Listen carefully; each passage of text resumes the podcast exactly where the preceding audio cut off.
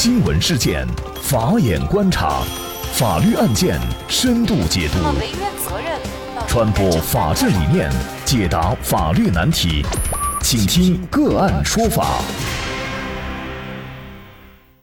大家好，感谢收听个案说法，我是方红。今天呢，我们跟大家一起来聊一下沈阳粥店挂横幅庆祝国外疫情，当事人被刑拘。最近啊。据澎湃新闻报道，一张内容为庆祝美国、日本发生疫情的横幅图片在网上引发关注。网传图片显示，这家名为“杨妈妈粥店”的店铺门口摆放了一个充气的拱形门，拱形门上挂着“热烈庆祝美国疫情，祝小日本一帆风顺，长长久久”的横幅。那这里的“疫”呢，是疫情的“疫”。三月二十三号，澎湃新闻从沈阳市和平区太原街街道办事处了解到。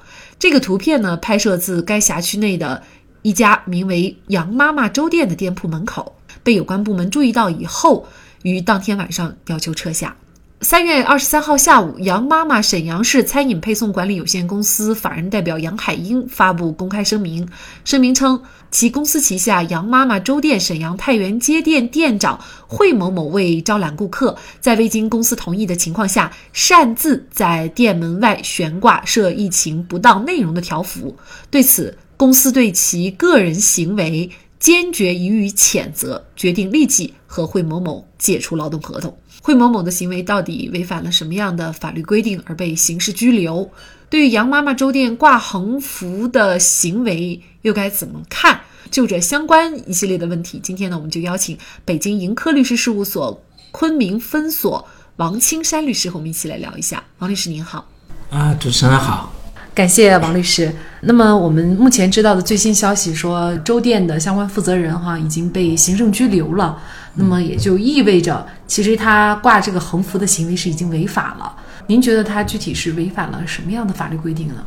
现在对他进行了拘留的话，如果违法的话，可能是违反了治安管理处罚法吧。啊，但具体哪一条呢，也没有说。我想的话，是不是还是以寻衅滋事的这一条来给他定一个嗯 拘留的？但是肯定这个事情应该是不违反刑法的。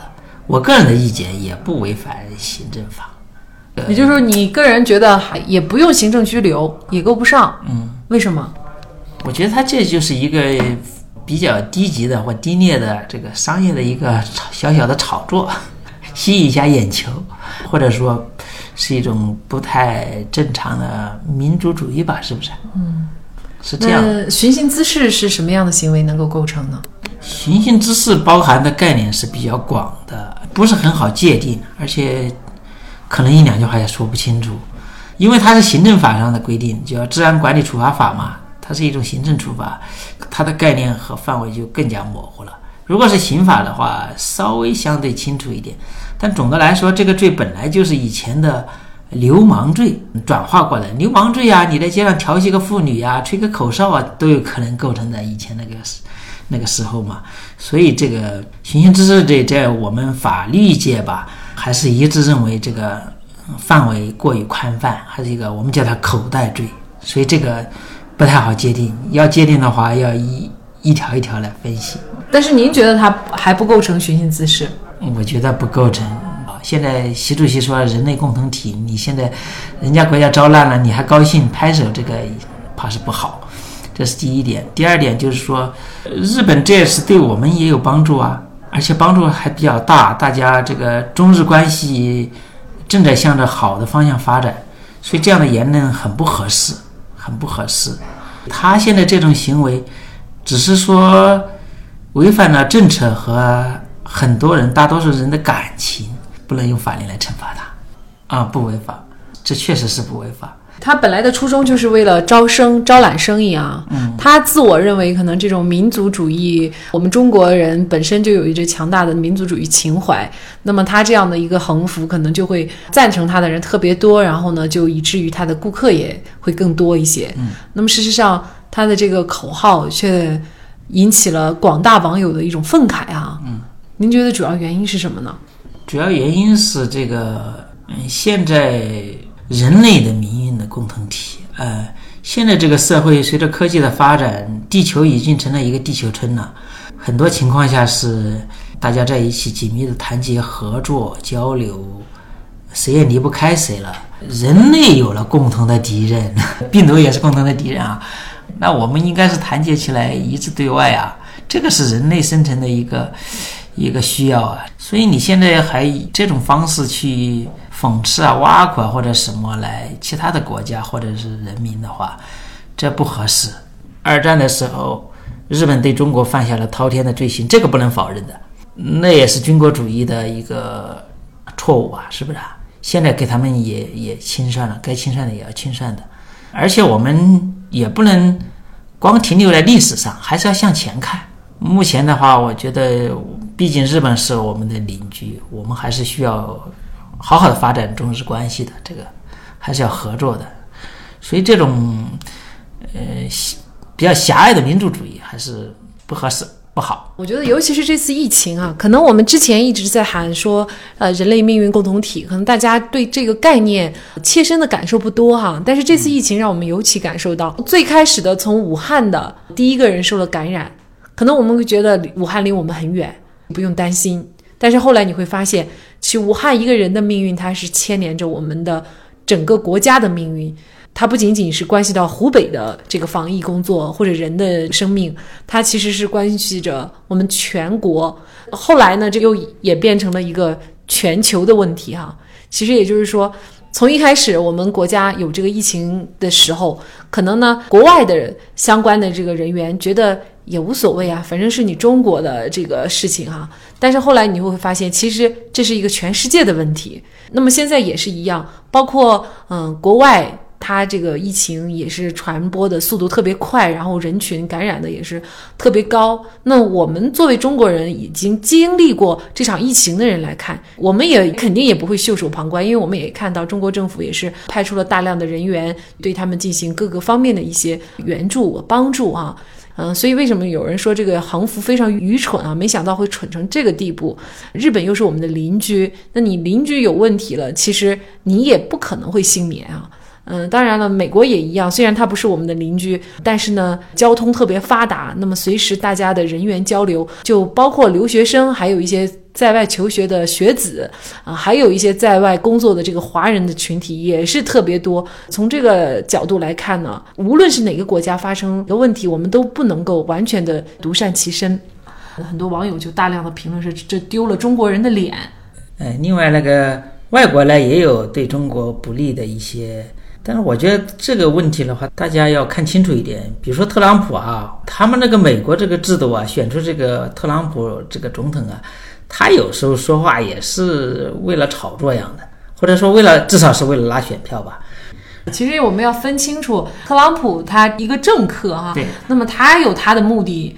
但是他的这个言语也好，观点也好，其实他根本就不代表，也代表不了全国美国人民哈。呃，所以其实我们有的时候也会看新闻说国人对于华裔的歧视，我觉得可以这样来看啊。其实这个事情没有想象的那么大，大家也不要把这个周店拉横幅的事儿啊，把它。提的太高的一个层面去探讨哈，对于他这样的行为，我也不认为他是给中国人丢脸。